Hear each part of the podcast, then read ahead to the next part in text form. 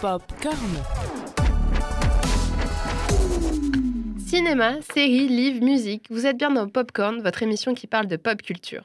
On se retrouve aujourd'hui pour une nouvelle thématique autour de la pop culture du passé, du présent et pourquoi pas du futur. Pour vous accompagner tout au long de cette émission, nous avons Marie. Bonjour Marie. Salut Et moi-même Léa. Alors Marie, qu'est-ce que tu vas nous présenter aujourd'hui? Alors aujourd'hui, ensemble, on va parler séries. Alors, je sais, on n'est plus trop dans la période à se binge-watcher des séries sous un plaid avec un chocolat chaud, mais rien ne vaut un petit épisode une fois de temps en temps pour oublier tous ces problèmes. Mais avant de commencer, quoi que ce soit, j'ai une question pour toi, Léa. Et pour vous, chers auditeurs, bien sûr. Sais-tu ce qui relie les séries suivantes? Alors, attention. Community, How I Met Your Mother, The Big Bang Theory, Malcolm ou encore The Office? C'est des sitcoms Oui C'est sorti du fond du cœur. C'est vraiment mon truc, les J'ai sitcoms. vu ça. Alors bien sûr, hein, on peut parler du temps des épisodes, de- du ton des personnages, tout ça, mais comme tu l'as dit, toutes ces séries rentrent dans une, dans des caract- enfin toutes ces caractéristiques rentrent dans un style de série qu'on a tous déjà vu, vu une fois, euh, bah, les sitcoms. hein, et du coup, c'est ce dont on va parler aujourd'hui. Popcorn.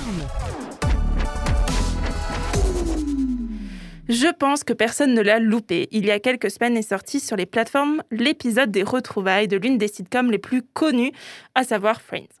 Qui n'a pas versé sa petite larme devant tant de souvenirs me jette la première pierre, bien sûr. Friends, c'est une série que j'ai découvert grâce à mes parents, hein, comme beaucoup d'enfants de ma génération d'ailleurs, étant donné qu'en mai 2004, lors de la diffusion du dernier épisode, eh ben, bah, j'avais 5 ans. Cependant, c'est une série qui m'a suivi toute mon enfance, mon adolescence et encore maintenant d'ailleurs. Je ne sais pas ce que tu en penses et ce que vous en pensez d'ailleurs, chers auditeurs, mais euh, Friends, c'est pour moi une berceau des séries dites adultes. Alors je m'explique. Parce que, parce que Oui, Marie, explique-nous parce que bien sûr, les séries animées qui passaient sur Canal J le samedi matin à 8h, je les connaissais par cœur. Mais lorsque j'ai enfin eu le droit de regarder le premier épisode de cette série iconique, eh bien, je peux pas, enfin, faut que je vous le dise, j'ai pas compris grand-chose.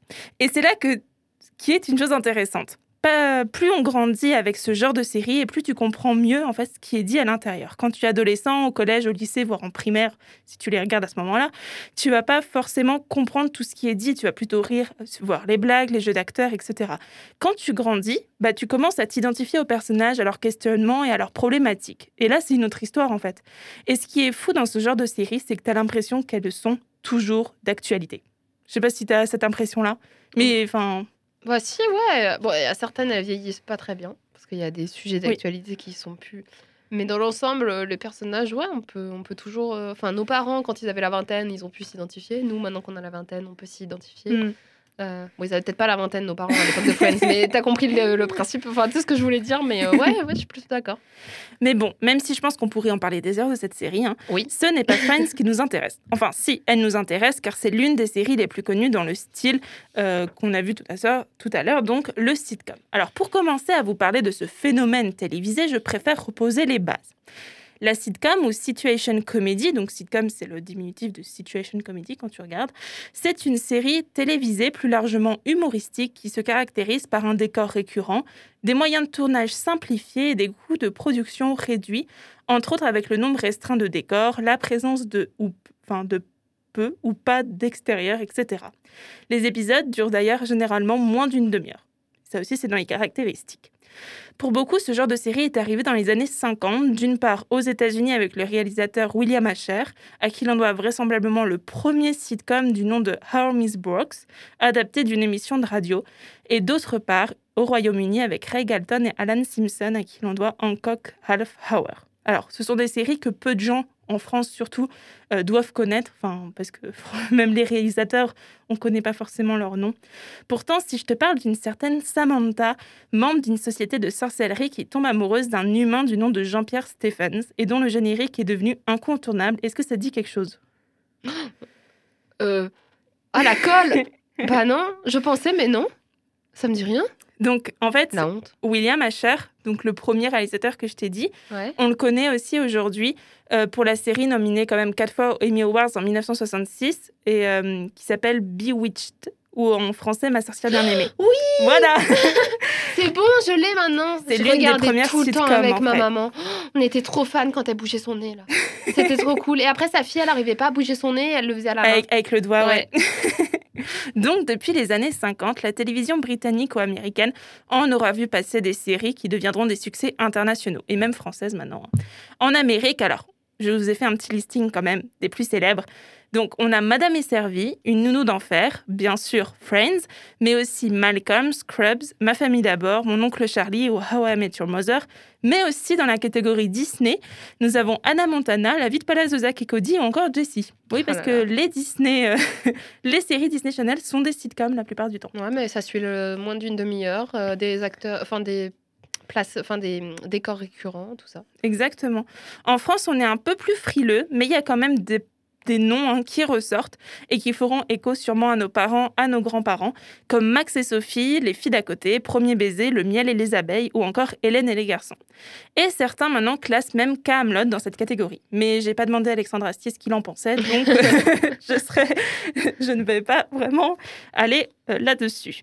Vous êtes toujours dans votre émission Popcorn et aujourd'hui on parle du phénomène des sitcoms.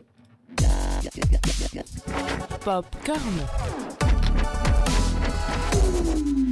Mais bon, c'est bien beau de parler de son histoire ou de mentionner les plus connus, mais comment on fait pour les reconnaître? Je vais donc vous donner la petite recette pour créer votre propre sitcom. Attention, prenez des notes, hein, parce que ça va aller assez vite. Déjà, il vous faut des épisodes de 21 à 22 minutes en tenant compte de la publicité. Car oui, ce format permettra aux diffuseurs d'insérer 8 à 9 minutes de pages publicitaires qui donneront un créneau de diffusion de 30 minutes. Ensuite, il vous faudra mettre en scène des situations humoristiques, voire loufoques, au sein d'un groupe, d'une famille ou je ne sais quoi, d'une équipe, d'une école, euh, d'une station de radio, on ne sait pas, d'un groupement de personnes dans tous les cas. Rajoutez à ceci une goutte d'intrigue sentimentale, bien sûr, ainsi que des personnages secondaires truculents et vous aurez une sitcom qui tient la route. Mais attention, rajoutez-y aussi une visée moralisatrice ou au contraire des propos allant à l'encontre des conventions et vous pourrez vous démarquer de la concurrence. Par contre, dans cette recette, n'oubliez surtout pas les caractéristiques principales qui est la présence de rire en fond sonore. Bien que certaines d'entre elles n'en ont pas, comme par exemple Malcolm ou Scrubs, les rires restent un point précis pour reconnaître une sitcom. Dans les sitcoms américains, euh, d'ailleurs, ces rires sont à l'origine des vrais rires, car ces séries étaient enregistrées en public.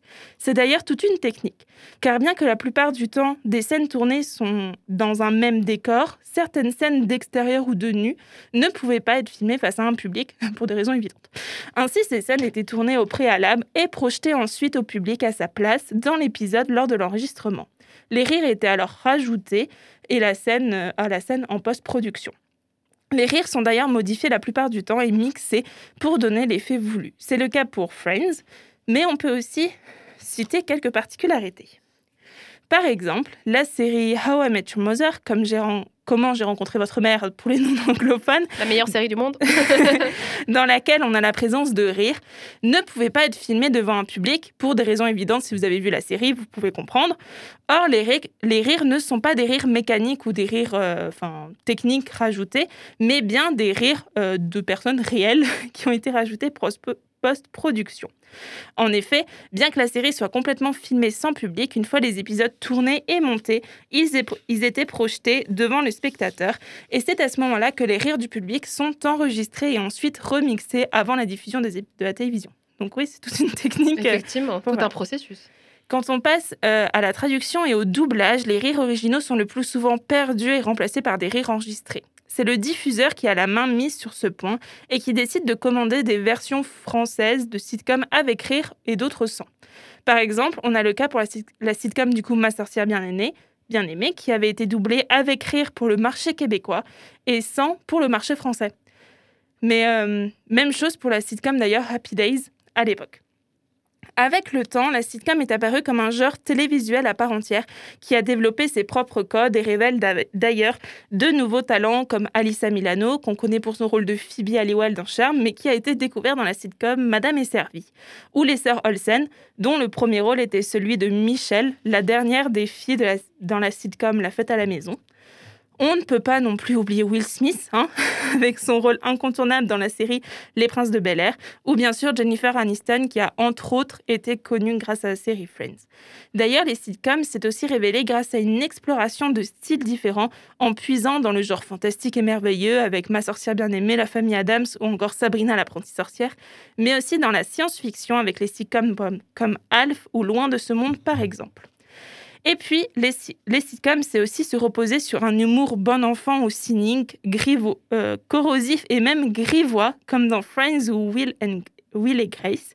Elle peut donner une image idéalisée de la famille et des communautés, comme dans Le Prince de Bel Air ou Ma famille d'abord, et même caricaturale des beaufs, entre guillemets, comme dans Marié deux enfants, des jeunes citadins immatures, comme dans Friends ou Ce que j'aime chez toi, et même des geeks, avec par exemple bah, la série The Big Bang Theory. Mais la série ne serait rien sans son générique.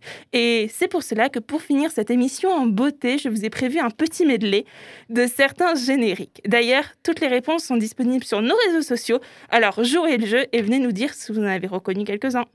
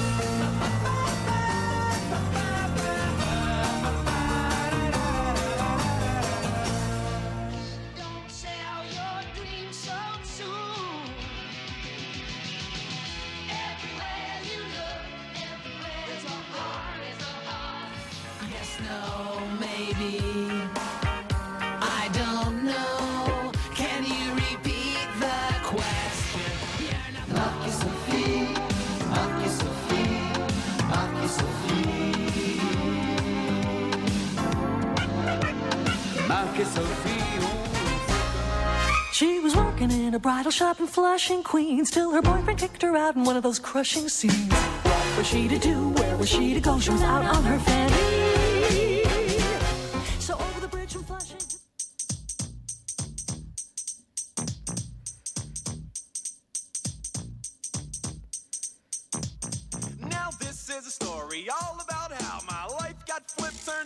Down, and I'd like to take a minute, just sit right there. I'll tell you how I became the prince of a town called Bel Air.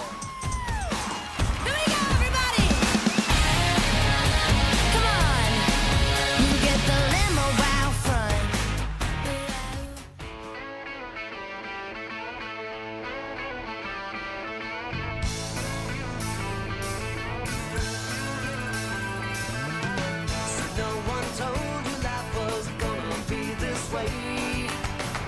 job's a joke, you broke.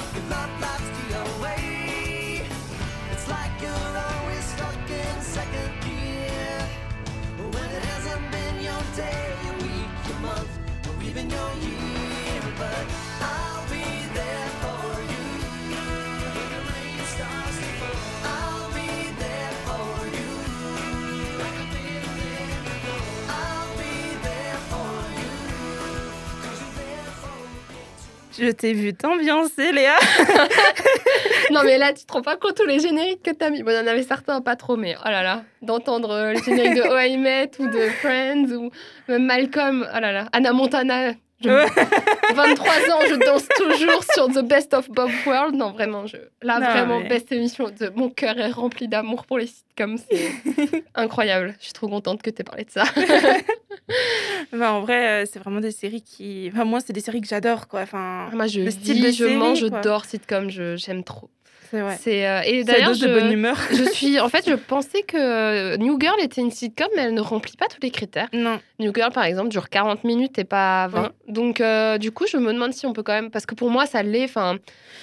Il y a des, Oui. Ils sont toujours dans les mêmes endroits, les personnages, c'est toujours les mêmes. C'est un peu une version idéalisée de la, colo... enfin, de la colocation. Ouais. Ils sont... Donc, euh, pour moi, je pense. Enfin, même si ça, c'est pas vraiment, ça rentre pas dans les critères, pour moi, c'est aussi une sitcom. Mais vraiment, euh, Oui.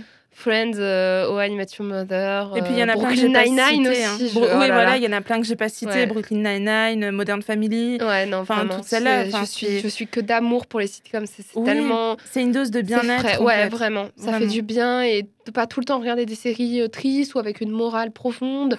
De regarder de des sitcoms. super-héros. ou super-héros, ouais, vraiment. euh, mais là, là, en fait, euh, des sitcoms comme Brooklyn Nine-Nine, Friends How I Met, je les regarde en boucle.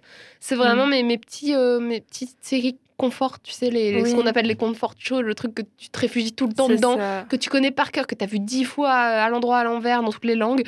Bah, moi, c'est vraiment le cas. Genre, euh, ces trois-là, donc Friends, How I Met et euh, Brooklyn Nine-Nine, ça en fait partie. Euh, Malcolm aussi, dès que ça passe. Euh, voilà, c'était vraiment. euh, Bref, mon amour, je suis trop contente. J'espère qu'ils ont autant kiffé les- nos auditeurs d'écouter Oui. ça que moi j'ai eu à la participer. ah oui, pardon. J'étais ah, j'étais tellement dans les sitcoms, j'ai oublié qu'on devait terminer. Moi, tu vois, je peux en parler pendant des heures. Bon, bah, merci Marie du coup pour cette émission. Tu vois, j'en ai oublié de dire au revoir. et euh, bah, nous, on se retrouve euh, bientôt pour une nouvelle émission de Popcorn. Et euh, en attendant, bah, prenez soin de vous et à très bientôt. Popcorn.